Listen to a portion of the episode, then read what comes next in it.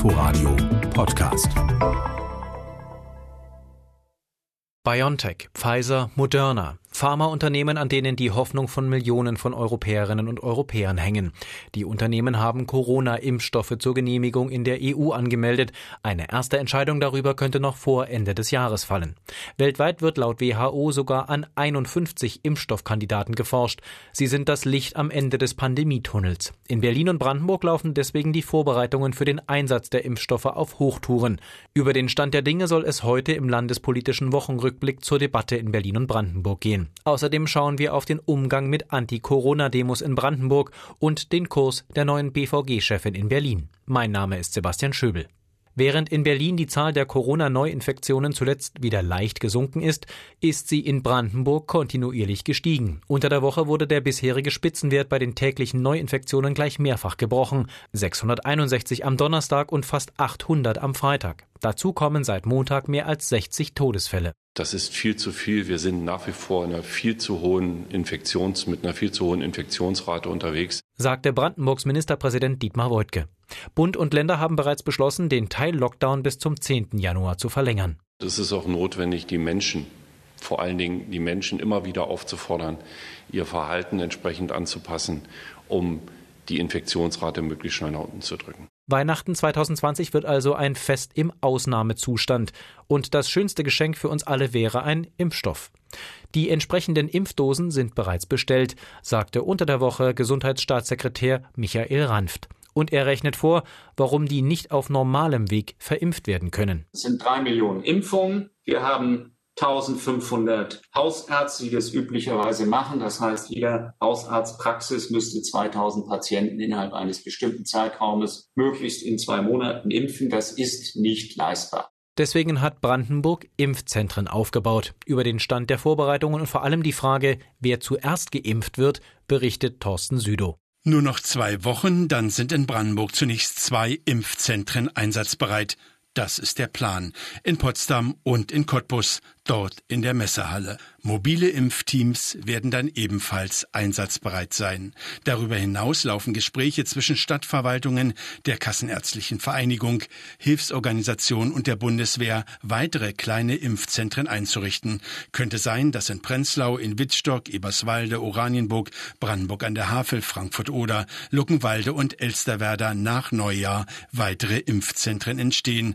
Da sei noch einiges im Fluss, heißt es aus dem Gesundheitsministerium. In Potsdam. Ministerin Ursula Nonnemacher von Bündnis 90 Die Grünen spricht von einer immensen logistischen Herausforderung. Einige Impfstoffe benötigen eine Lagertemperatur von minus 80 Grad und knapp eineinhalb Millionen Frauen und Männer in Brandenburg müssen gegen Covid-19 geimpft sein, so Ministerin Nonnemacher in der vergangenen Woche. Das begründet sich darin, dass die bisher avisierten Impfungen für Jugendliche und Kinder nicht geeignet sind. Also wir rechnen die Bevölkerung über 18 Jahren ein und gehen dann von einer Impfquote von 70 Prozent aus, die gewünscht ist, um die Herdenimmunität zu erreichen. Zur Abfolge der Impfung gibt es eindeutige Regelungen, unter anderem der Ständigen Impfkommission. Zuerst können sich die Schwerkranken, die Älteren und die in Seniorenheimen Lebenden gegen Covid-19 impfen lassen. Impfteams werden in die Einrichtungen oder nach Hause zu den Älteren kommen, um sie zu impfen, wenn sie denn wollen. Danach sind dann die tausenden Altenpflegerinnen, das Krankenhauspersonal in Brandenburg, die etwa 8000 Polizeibeamten, Rettungswagenbesatzung, Feuerwehrangehörige und Lehrerinnen und Lehrer dran und dann all die anderen, die sagen, ich bin dabei, wenn es um die zwei Spritzen in den Oberarmmuskel innerhalb von zwei Wochen geht. Geplant ist in Brandenburg ein Einladesystem für alle zur Impfung mit einem Zeitfenster für Beratung, Impfung und so weiter. Im Gesundheitsministerium heißt es warten auf die Auslieferung der zugelassenen Impfstoffe. Dann muss auch geprüft werden, ob die zum Beispiel auch für die Impfung aller Altersgruppen geeignet sind. Der Bericht von Thorsten Südow. Auch Berlin hat Impfzentren aufgebaut. Sechs sind es an der Zahl. Im Erika Hess Eisstadion in Mitte, im Lichtenberger Velodrom, in den beiden ehemaligen Flughäfen Tempelhof und Tegel sowie in der Messehalle 11 und in der Arena Treptow. Kostenpunkt 200 Millionen Euro. Das Geld dafür hat es auf den letzten Drücker in den Berliner Nachtragshaushalt geschafft, in Form von weiteren Schulden. Sehr zum Ärger von Opposition und Landesrechnungshof. Ute Schumacher hat die Details. Noch vergangene Woche hatten SPD, Grüne und Linke erklärt, neue Schulden für Berlin in Höhe von 7,1 Milliarden Euro für die nächsten beiden Jahre machen zu wollen. Eine Woche später sind es weitere 200 Millionen Euro mehr Schulden. Begründet wird das mit den Kosten für die Impfzentren und allem, was dazugehört. Allerdings hatte Berlins Finanzsenator schon erklärt, dass das aus dem laufenden Haushalt bezahlt werden kann. Schulden wären damit nicht nötig gewesen. Außerdem wird der Bund die Hälfte der Kosten übernehmen. So jedenfalls ist die Verabredung zwischen dem Bund und den Ländern. Die haushaltspolitische Sprecherin der FDP-Fraktion im Abgeordnetenhaus Meister nennt die Höhe der Schulden unverantwortlich, zumal aus dem schon beschlossenen Nachtragshaushalt noch rund eine Milliarde Euro gar nicht verplant sind. Hier ist eben schon mal zu viel an Kreditermächtigungen eingegangen worden. Und es besteht natürlich die Gefahr, dass es am Ende des Tages eben nicht dafür ausgegeben wird, für was es ursprünglich mal gedacht war. Das befürchtet auch die Präsidentin des Berliner Landesrechnungshofs Karin Kling. Sie erklärt gegenüber dem RBB, dass hier zusätzliche Kredite beschlossen werden, ohne dass überhaupt der Bedarf für die bisher schon existierenden Kredite feststeht. Kling betont, dass alle Kredite nur dafür verwendet werden dürfen, die Notlage zu bekämpfen, die durch die Pandemie entstanden ist. Berichtet Ute Schumacher. 200 Millionen Euro für sechs Impfzentren. Wie kommt diese Summe eigentlich zustande? Dem RBB liegt dazu ein internes Papier der Gesundheitsverwaltung vor. Meine Kollegin Birgit Radatz hat es sich genauer angeschaut. Birgit, wie kommen grob gesagt diese 200 Millionen Euro eigentlich zusammen?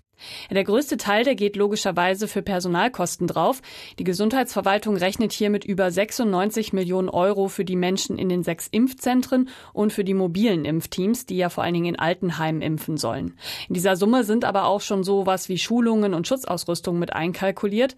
Außerdem schlägt auch der Bau der Impfzentren zu Buche. Fast 25 Millionen Euro dieses Jahr noch und noch einmal 60 Millionen für viereinhalb Monate nächstes Jahr. Und noch hofft Berlin ja, dass der Bund die Hälfte der Kosten Kosten trägt. Ist denn schon klar, wer in Berlin zuerst geimpft werden soll? Und steht dazu irgendwas in dem Papier der Gesundheitsverwaltung? Vor allem Menschen, die wegen ihres Alters oder ihrer Vorerkrankung gefährdet sind, sollen ja in einem ersten Schritt geimpft werden. Außerdem medizinisches Personal wie Ärztinnen und Ärzte, Altenpflegerinnen und Altenpfleger und Mitarbeitende in Krankenhäusern. Und als dritte Gruppe werden in dem Papier noch sowas wie Supermarktmitarbeiterinnen und Mitarbeiter sowie Menschen, die zum Beispiel im Justizvollzug arbeiten, genannt. Und diese Gruppen dann zusammengenommen machen in Berlin 500 564.867 Menschen aus. Ähm, bisher steht aber die genaue Definition der Gruppen von der Ständigen Impfkommission noch aus. Das heißt, überall steht auch noch mal teilweise so ein X, wo man eben noch nicht weiß, ob diese Gruppen auch in einem ersten Schritt geimpft werden sollen oder nicht. Wir wissen inzwischen, dass einer der Impfstoffhersteller BioNTech nicht so viel liefern kann wie ursprünglich angekündigt. Und BioNTech ist der Hauptlieferant für die insgesamt 900.000 Impfdosen, die Berlin bestellt hat. Daher die Frage, reicht denn der Impfstoff? Es bleibt natürlich eine Modellrechnung, in die fließt zum Beispiel auch mit ein, dass sich nach Umfragen des ARD Deutschland Trends etwa 70 Prozent der Menschen in Deutschland auf jeden Fall oder wahrscheinlich impfen lassen wollen.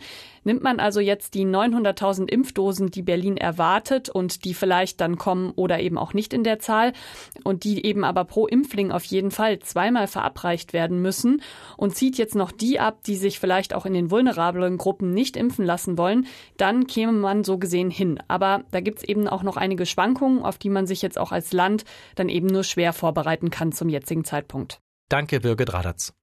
Laut ARD Deutschland Trend vom November sind 30 Prozent der Deutschen derzeit nicht oder sehr wahrscheinlich nicht bereit, sich gegen das Coronavirus impfen zu lassen. Und etwa genauso viele Menschen gehen laut Deutschland Trend die Corona-Maßnahmen zu weit. Eine kleine Minderheit davon demonstriert weiter regelmäßig gegen die Eindämmungsmaßnahmen, zuletzt in Frankfurt-Oder.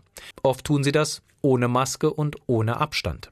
Wie damit umgegangen werden soll, vor allem von der Polizei, war diese Woche ein großes Thema in der Brandenburger Politik, berichtet Amelie Ernst. Wie umgehen mit Demonstranten, die sich nicht an Corona-Auflagen halten? Für die SPD-Fraktion im Potsdamer Landtag und ihren Vorsitzenden Erik Stohn haben Toleranz und Deeskalation auch ihre Grenzen. Wir müssen einfach erkennen, dass von diesen Demos, weil sich an Auflagen nicht gehalten wird, ein großes Infektionsrisiko ausgeht und darauf muss aus unserer Sicht reagiert werden und es kann auch nicht nur auf den Schultern von Polizistinnen und Polizisten stattfinden. Der Koalitionspartner von der CDU sieht das anders. Die Polizei vor Ort entscheide über die geeigneten Mittel im Umgang mit renitenten Demonstranten, sagt ihr Fraktionschef Jan Redmann Und nicht immer sei es die beste Idee, eine Demo aufzulösen, weil Abstand und Maskenpflicht missachtet würden. Wenn Sie sich jetzt mal vorstellen, wie so eine Auflösung dann zustande kommt, ja, also mit massivem Polizeieinsatz, ob das tatsächlich weniger zum Infektionsgeschehen beiträgt, als die Demonstration möglichst zügig einem geordneten Ende zuzuführen, Masken zu verteilen und aufzufordern, Masken zu tragen, wage ich an der Stelle mal zu bezweifeln. Der CDU-Fraktionschef liegt damit ganz auf der Linie des CDU-Innenministers. Sofort hart durchgreifen, wenn sich Demonstranten nicht an die Maskenpflicht halten, sei der falsche Weg, sagt Michael Stübgen. Und es hat sich sogar eingebürgert, dass es so sein muss, dass man mindestens dreimal dazu auffordern muss, bevor man auch nur einfache polizeilichen Zwang ausführen darf. Weiteres Problem? Viele Demonstranten ohne Mund-Nasenschutz halten den Polizisten ein Attest entgegen. Polizisten sind keine Ärzte. Das heißt, wenn denen ein Attest vorgelegt wird, müssen die zunächst davon ausgehen, dass dieses ärztlich berechtigt ist. Klingt nach viel Spielraum für Corona-Demonstranten. AfD-Fraktionschef Hans-Christoph Berndt findet das gut. Er selbst hatte Ende Oktober eine Demonstration gegen Corona-Maßnahmen in Cottbus mitorganisiert. Auch dort soll gegen Abstandsregeln verstoßen worden sein. Die Polizei hat ja auch einen Ermessensspielraum und wir sind sehr dafür, dass sie diesen Ermessensspielraum bei friedlichen Demonstrationen auch wirklich ausschöpft und nicht einfach mit Härte, wie zum Beispiel am 18. November, gegen friedliche Demonstranten vorgeht. Also da soll man auch mal die Kirche im Dorf lassen. Die Polizei geht hart gegen friedliche Demonstranten vor. Dieses Bild transportiert die AfD oft und gern. Ebenso gern verweist sie auf den Rechtsstaat und seine Regeln zu denen, an die man sich nicht zwingend halten muss, gehört für Hans-Christoph Berndt allerdings weiterhin die Maskenpflicht bei Demonstrationen. Die Maskenpflicht ist grundsätzlich unsinnig. Ohne Maskenpflicht sind die Infektionszahlen im März deutlich runtergegangen. Mit Maskenpflicht sind sie im Oktober deutlich angestiegen. Die ganze Maskenpflicht ist Unsinn. Deshalb testen AfD-Politiker auch bei Demonstrationen in Brandenburg Grenzen aus, kommen ohne Maske oder mit Attest. An dem Punkt ist selbst die Linke im Brandenburger Landtag für mehr Konsequenz bei der Polizei. Demonstranten auch in Frankfurt-Oder oder Herrn Berndt in Cottbus geht es ja darum, deutlich zu machen, dass sie die Regeln hier missachten. Das ist eine bewusste Provokation. Und ja, da muss es darum gehen, dass wir als Versammlungsbehörden, dass die Polizei hier tatsächlich äh, stärker eingreift, beziehungsweise die Versammlungsbehörde vorher klare Regeln setzt. Das hat sie in der Vergangenheit beispielsweise in Cottbus vor einigen Wochen ja nicht getan. Klarere Vorgaben fordert Sebastian Walter für die Linke. SPD und CDU könnten sich bei Demonstrationen auch eine begrenzte Teilnehmerzahl vorstellen. Wir haben hier für Ladengeschäfte eine Quadratmeteranzahl festgelegt, ein Kunde pro 10 Quadratmeter. Vielleicht braucht es sowas auch für äh, Demonstrationen und dann gibt es da halt Obergrenzen. Aber so wie es momentan vonstatten geht, geht es nicht. Da haben wir auch ein Gerechtigkeitsproblem aus Sicht meiner Fraktion. Sagt Erik Stohn für die SPD-Fraktion. Doch die Koalition weiß auch, dass das keine schnelle Lösung ist, denn einmal hat das Gericht die Obergrenze für Teilnehmer bei Demonstrationen schon gekippt. Der Bericht von Amelie Ernst. Zum Abschluss noch kurz zwei Themen aus Berlin, die gänzlich ohne Corona auskommen. Da wäre zunächst das Mobilitätsgesetz. Das bekommt nach den Kapiteln zum öffentlichen Personennahverkehr und dem Radverkehr nun auch einen Teil für Fußgänger.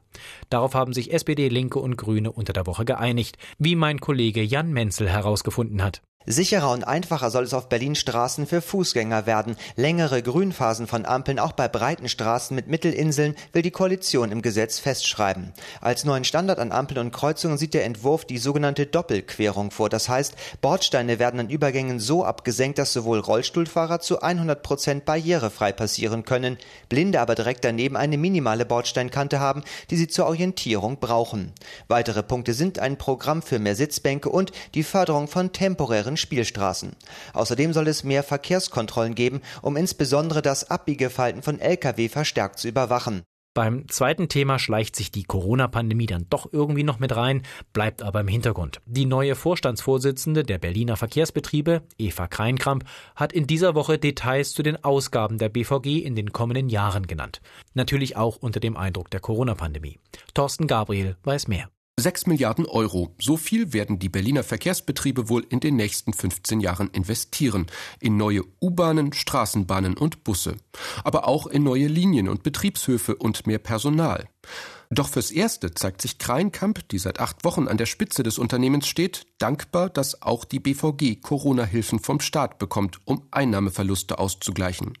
Gleichzeitig müsse jetzt aber auch schon an die Zeit danach gedacht werden, sagt sie, etwa wie Nahverkehrsangebote umgestaltet werden müssten, wenn Menschen dauerhaft mehr von zu Hause arbeiten, also weniger pendeln und seltener längere Strecken zurücklegen. Berichtet Thorsten Gabriel. Und er beendet damit unseren landespolitischen Wochenrückblick für Berlin und Brandenburg. Am Mikrofon verabschiedet sich Sebastian Schöbel. Bleiben Sie gesund.